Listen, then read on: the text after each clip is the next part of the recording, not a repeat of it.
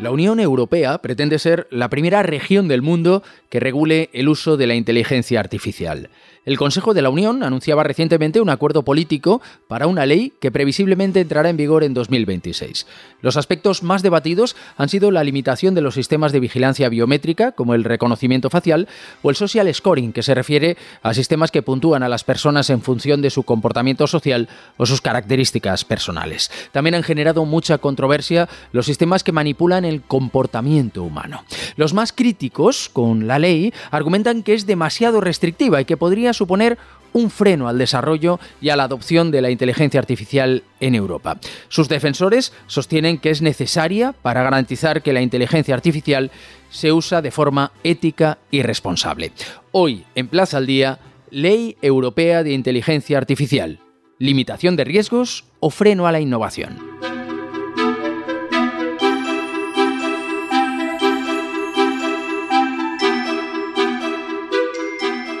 Nuria Oliver, ¿qué tal? Muy buenas. Muy bien, gracias. Encantada de estar aquí. Hablamos de esa ley europea, una ley europea sobre la inteligencia artificial que se lleva negociando cuatro años, que va a entrar en vigor dentro de dos, en 2026. ¿Es posible con esos tiempos regular una inteligencia artificial que avanza a una velocidad muy superior a la que se aprueban las leyes? Sí, bueno, yo creo que es necesario, ¿no? En regular eh, la consecuencia del uso de sistemas de inteligencia artificial en la sociedad para minimizar el potencial impacto negativo, ¿no? Que pueda tener eh, dicho uso. Eh, efectivamente, los procesos legislativos y regulatorios son procesos lentos y dificultosos, sobre todo en el contexto de la Unión Europea, porque requieren el consenso de distintas instituciones europeas y de, representantes no de todos los países miembros, con lo cual eh, la complejidad es aún mayor ¿no? que la que sería a, nivel estatal ¿no? de, un único país. El primer comunicado que publicó la Comisión Europea eh, proponiendo una regulación de la inteligencia artificial fue en abril del 21 eso eh, quiere decir que hace unos dos años y medio, ¿no? Y efectivamente no se anticipa que la regulación o el reglamento europeo de inteligencia artificial pueda entrar en vigor antes de finales del 25.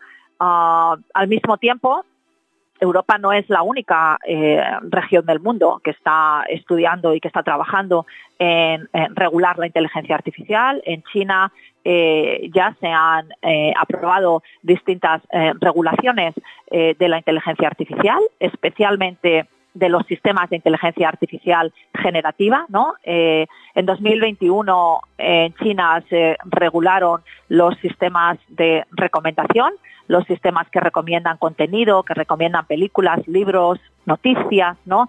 Eh, en el 2022 en China se regularon los sistemas que generan eh, contenido, que generan texto, vídeo, audio, sistemas de inteligencia artificial generativa para prevenir la difusión masiva de lo que se conoce como noticias falsas, ¿no? utilizando deepfakes.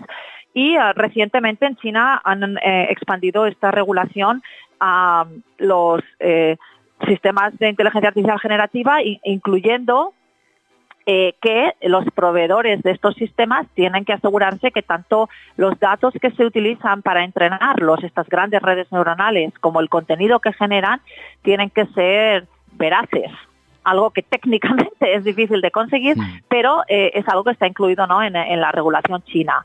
En Estados Unidos, en octubre del 23, la Casa Blanca aprobó una orden ejecutiva sobre la inteligencia artificial, donde también se eh, plantea ¿no? la regulación. En el Reino Unido se está trabajando en la regulación eh, del Reino Unido, es decir, no es solamente Europa eh, la única parte del mundo en la que se está intentando mm, regular la inteligencia artificial. Sí es verdad que Europa fue la primera que hizo esta propuesta ambiciosa hace ya dos años y medio, pero no está claro que vaya a ser la primera eh, donde entre en vigor la regulación, porque como acabo de decir, hay otras partes del mundo donde también no se está eh, eh, aprobando regulaciones. Y todas ellas tienen el mismo objetivo, que es mitigar el potencial impacto negativo que pueda tener en la sociedad un uso indiscriminado eh, de la inteligencia artificial. Parece evidente que hay algunas cosas que deben regularse, Parece evidente que hay algunos riesgos. Hablamos de la dificultad de los tiempos, de cómo funcionan las leyes cuando se aprueban y la velocidad a la que se desarrolla la inteligencia artificial. Probablemente en 2026, cuando está previsto que entre en vigor esa ley europea, hayan sucedido cosas en la inteligencia artificial que ahora mismo ni siquiera podemos imaginar. Pero además hay un problema añadido, que es el de una regulación que se refiera a un solo territorio. Eh, nos hablaba Nuria Olivera ahora mismo de distintas regulaciones en distintas partes del mundo, eh, el ideal, que no sé si es posible, ¿no sería una regulación conjunta mundial? Bueno, yo creo que podemos tomar como referencia el Reglamento Europeo de Protección de Datos, el famoso GDPR, ¿no? RPGD, donde Europa fue pionera en la regulación de la protección de datos, eh, eh, fundamentalmente datos personales, ¿no? Para proteger la privacidad de las personas. Un reglamento que eventualmente se ha convertido eh, prácticamente en un estándar de facto en el resto del mundo. Eh, eh, habiendo eh, sido el primer, el primer, la primera región del mundo donde se aplicaba ¿no? en, el, en la Unión Europea. Ah, algo similar puede pasar en el contexto de la inteligencia artificial. La mayoría de las regulaciones que he comentado eh, incorporan conceptos similares, ¿no? Todas ellas lo que quieren pues es asegurarse que los sistemas de inteligencia artificial respeten los derechos fundamentales de las personas, que no discriminen, que sean transparentes, que sean robustos, que sean seguros, eh, que no violen la privacidad, ¿no? que sean veraces. A ver, no creo que haya ningún país del mundo que, que, que diga lo contrario, ¿no? Entonces yo creo que hay unas ciertas también como similitudes entre eh, las aspiraciones de las distintas regulaciones. Eh, también es verdad que desde un punto de vista práctico, si eres un creador de sistemas de inteligencia artificial eh, de ámbito mundial, ¿no? a nivel global, mm, normalmente mm, lo que sueles hacer es cumplir con la regulación más estricta eh, eh, en todas las regiones, porque ya así no tienes problemas ¿no? de eh, regulatorios en, ninguna región. Entonces también desde un punto de vista práctico suele también haber una consolidación ¿no? en el cumplimiento de las distintas regulaciones por simplicidad, ¿no? porque no tiene sentido tener un sistema que funcione de una manera en un sitio o de otra manera en otro, ¿no? porque tengan regulaciones distintas. Se suele cumplir con la más estricta y así se cumple con todas. Eh, obviamente mm, eh, hay una un desideratum a nivel mundial de que haya más coordinación, más cooperación ¿no? mundial, pero mm, yo soy quizás un poco escéptica a este respecto porque pues no tenemos más que ver eh, en otros contextos, como en los contextos ¿no? de los conflictos bélicos, donde eh, hay unos derechos fundamentales ¿no? Eh, acordados por todas las naciones miembros de Naciones Unidas y, parece ser muy difícil incluso eh, conseguir un acuerdo ¿no? para el cumplimiento de estos derechos fundamentales. Pero, pero bueno, yo creo que en términos prácticos, la mayoría de los sistemas que cumplan con la regulación europea, pues seguirán cumpliendo con la regulación europea, incluso si se aplican en otros lugares, ¿no? Y teniendo en cuenta eh, esa evolución y el hecho de que pueden, pues eso, suceder cosas eh, que ahora mismo consideraría, consideraríamos eh, disruptivas, que no podemos imaginar en los desarrollos de la inteligencia artificial, ¿es posible aprobar una regulación que de verdad limite todos los riesgos o siempre vamos a estar expuestos a algún nivel de riesgo? Bueno, a ver, yo creo que ahí eh, precisamente eso es lo que sería una buena regulación, ¿no? Una regulación que no regule la tecnología en sí misma, pero que regule eh, las consecuencias del uso ¿no? de, la tecnología. Y hay ciertos eh, premisas y ciertos principios estables en el tiempo, ¿no? Como son los eh, derechos humanos, como son los valores europeos, ¿no? que están en el corazón de la creación del proyecto europeo, eh, que es lo que siempre eh, debería cumplirse y respetarse independientemente de, la, tecnología que se utilice ¿no? para hacer una determinada tarea. Entonces yo creo que sí que hay unos ciertos principios mm, relativamente estables en el tiempo ¿no? que, que se tienen que respetar y ese es el objetivo y la aspiración de, la regulación europea, como he comentado, ¿no? Principios como la preservación de la privacidad, la no discriminación, la transparencia, la no manipulación subliminal del comportamiento humano, la veracidad, eh, el, que haya una, la robustez, eh, obviamente la seguridad, eh, el que haya lo que se llama en inglés human oversight, que haya siempre un, humano ¿no? detrás para supervisar ¿no? lo que estén haciendo los sistemas de inteligencia artificial, que haya una clara atribución de responsabilidad de las consecuencias ¿no? que pueda haber del uso de estos sistemas. Um, todo esto son principios eh, que son casi agnósticos ¿no? o ortogonales a la tecnología en concreto de la que estemos hablando, ¿no? No tiene ni siquiera por qué ser inteligencia artificial. Yo puedo utilizar un sistema que no es de inteligencia artificial, pero que discrimine y tampoco debería discriminar, sea inteligencia artificial o no sea inteligencia artificial, ¿no? Entonces estos son unos principios eh, bastante eh, independientes ¿no? de eh, la tecnología en concreto de la que estemos hablando. Hay un punto eh, que de verdad ha generado controversia, es precisamente ese. nos decía usted, es importante que esa ley regule el uso, los efectos, pero no la tecnología. los que son contrarios a esta ley dicen precisamente que puede suponer un freno. ¿Usted considera que existe también ese riesgo, que regular la inteligencia artificial puede suponer un riesgo a la evolución de la tecnología? Bueno, yo creo que aquí hay dos conceptos importantes a considerar. En primer lugar, no todo desarrollo tecnológico conlleva un progreso. Y yo creo que en lo que deberíamos invertir y a lo que deberíamos aspirar es al progreso obviamente ah, aprovechando e invirtiendo en desarrollo tecnológico que sí contribuya al progreso. Para mí, progreso significa una mejora de la calidad de vida de todas las personas del planeta, no solo de algunas, también del resto de seres vivos del planeta y del planeta en sí mismo. Ese es el primer punto. Es decir, eh, no todo desarrollo tecnológico eh, vale, no todo desarrollo tecnológico tiene impacto positivo en la sociedad de los muchísimos distintos desarrollos tecnológicos que podríamos hacer, yo creo que como sociedad decidimos, ¿no? O deberíamos decidir aquellos que realmente vayan a tener un impacto positivo en nuestra sociedad. Ese es el, primer punto eh, que no podemos eh, eh, perder de vista. Y el segundo punto es que una buena regulación no es necesariamente inhibidora de la innovación, porque una buena regulación establece un marco claro que facilita, de hecho, la innovación, porque establece un sistema mucho más predecible sobre qué es lo que se puede hacer, qué es lo que no se puede hacer, y además la regulación también puede incluir incentivos para fomentar eh, hacia dónde queremos que esa innovación vaya.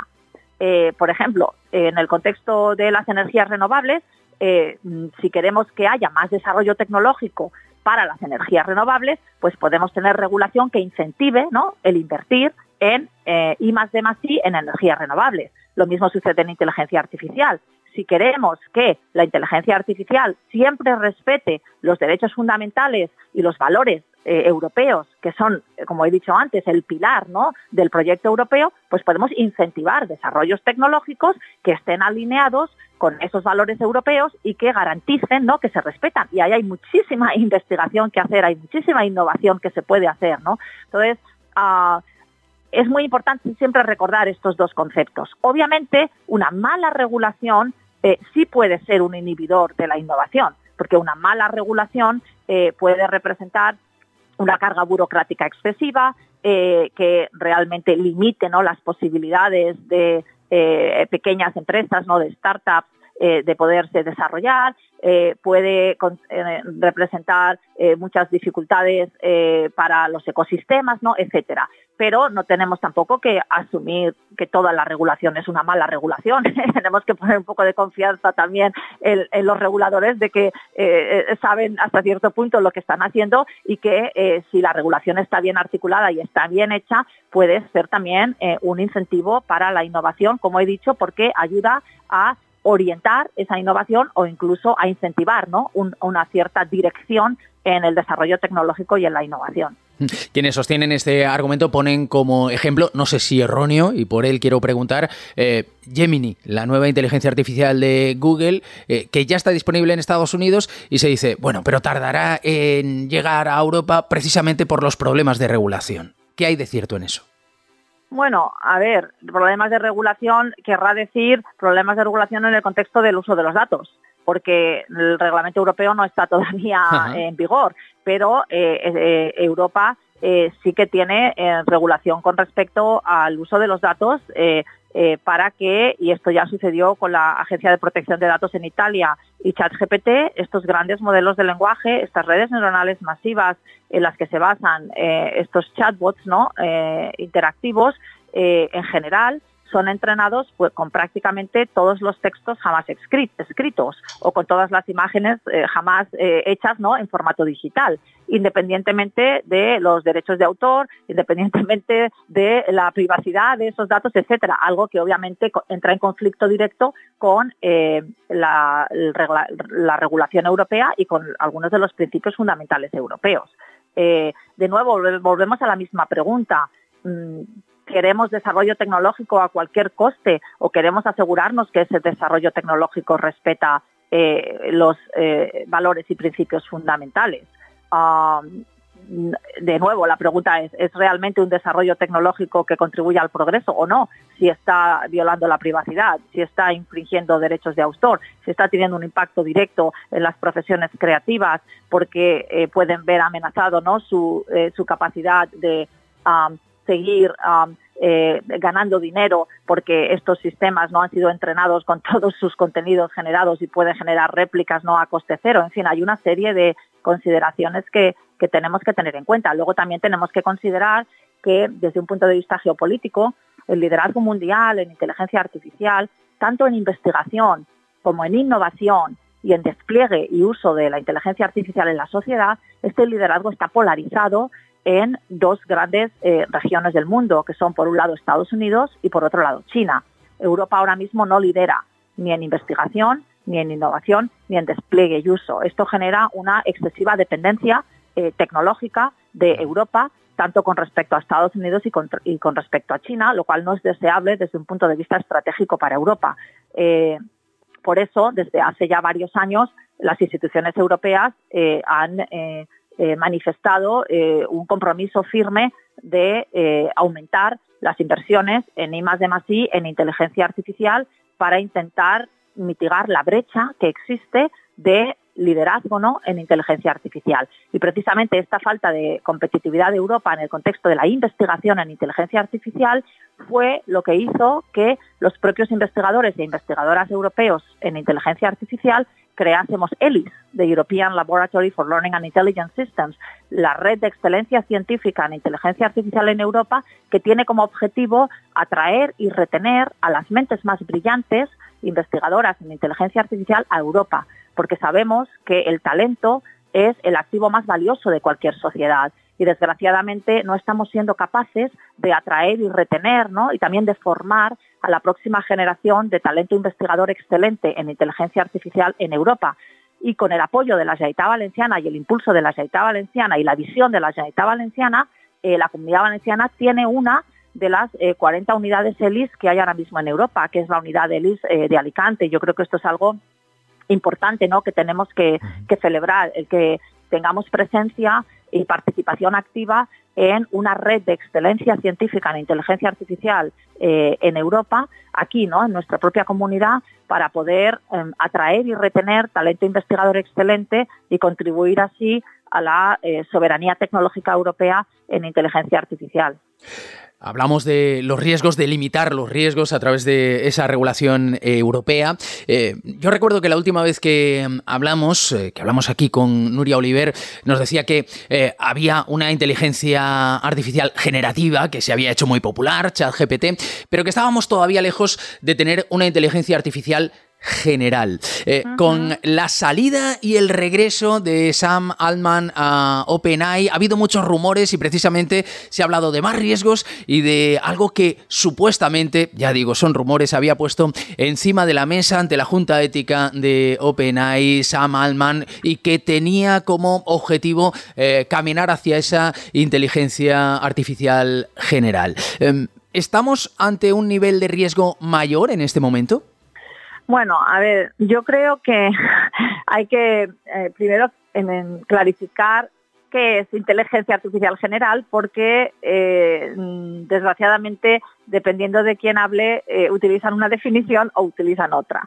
históricamente, desde que existe la disciplina de la inteligencia artificial, es decir, desde los años 50, la inteligencia artificial general se define como una inteligencia artificial con el mismo nivel de competencia y de complejidad que la inteligencia humana, incluyendo conceptos tan difíciles de, caracterizar, ¿no? Como puede ser la autoconciencia. Eh, yo creo que estamos muy lejos de tener um, una inteligencia artificial general porque evidentemente nuestra inteligencia humana es eh, extremadamente no compleja y multidimensional. Habiendo dicho esto, históricamente también en 1950, quien se considera el padre de la inteligencia artificial, Alan Turing, eh, propuso en un artículo mm, muy célebre, porque fue uno de los artículos fundacionales de esta disciplina, propuso el llamado test de Turing como el test para determinar si se había alcanzado la inteligencia artificial. Y este test es un test que plantea un concepto muy Um, limitado ¿no? de lo que es inteligencia, pero bueno, en los años 50 pues es lo que él propuso, que es lo siguiente. Eh, en, el test hay un ser humano que interacciona vía mensajes de texto con un sistema eh, y le puede hacer cualquier tipo de pregunta.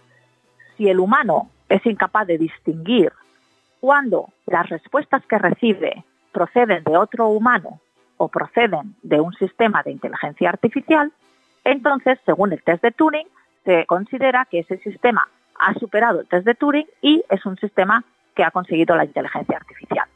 Desde esa perspectiva, eh, podríamos eh, argumentar que los chatbots que tenemos hoy en día, ¿no? como ChatGPT, podrían superar el test de Turing, porque podemos interaccionar con ellos y tener todo tipo de conversaciones realmente casi como si fuesen un humano, ¿no? Y a veces probablemente para la mayoría de las personas sería difícil diferenciar si están hablando con un humano o están hablando con un sistema de inteligencia artificial.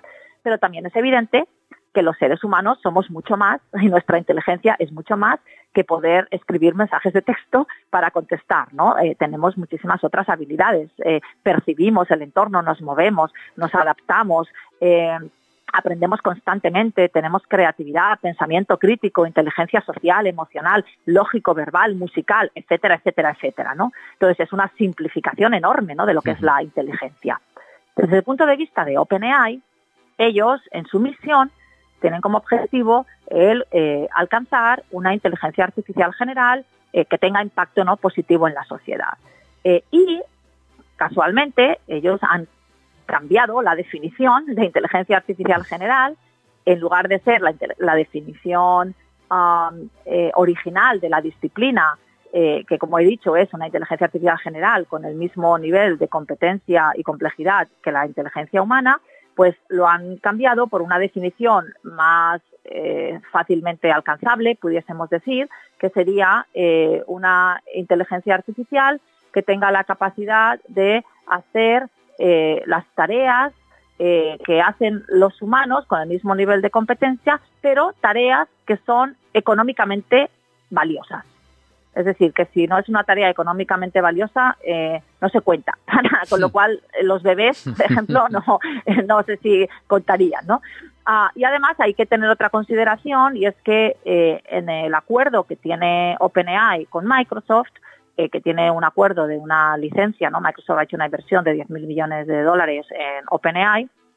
Eh, en ese acuerdo eh, hay una exclusividad en tanto en cuanto OpenAI no haya alcanzado esta inteligencia artificial general, que entonces a ellos les conviene definirla como algo más fácilmente alcanzable, porque una vez la alcancen ya no están sujetos a al contrato de exclusividad de Microsoft. ¿no? Entonces también hay una serie de incentivos ah, que es importante conocer cuando em, eh, y poner en contexto no cuando eh, hablan sobre la consecución de una inteligencia artificial general o no pero si somos eh, puristas en el sentido de um, definir la inteligencia artificial general tal y como se ha definido históricamente sería una inteligencia artificial que tenga el mismo nivel de inteligencia y complejidad que la inteligencia humana y yo creo que estamos muy lejos de, tenerla y tampoco sé si um, es algo que nos gustaría y que sería positivo para la sociedad alcanzar. ¿eh? Es algo que tendríamos que decidir colectivamente.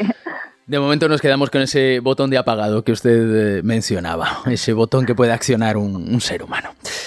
Pues Nuria Oliver es eh, ingeniera en telecomunicaciones, doctora por el Media Lab del Instituto Tecnológico de Massachusetts y cofundadora y directora de la Fundación ELIS en Alicante. Es un auténtico placer siempre ilustrativo hablar con usted. Muchísimas gracias. Muchísimas gracias a, vosotros por el interés y enhorabuena por toda la labor de divulgación que hacéis y por el interés hacia la inteligencia artificial.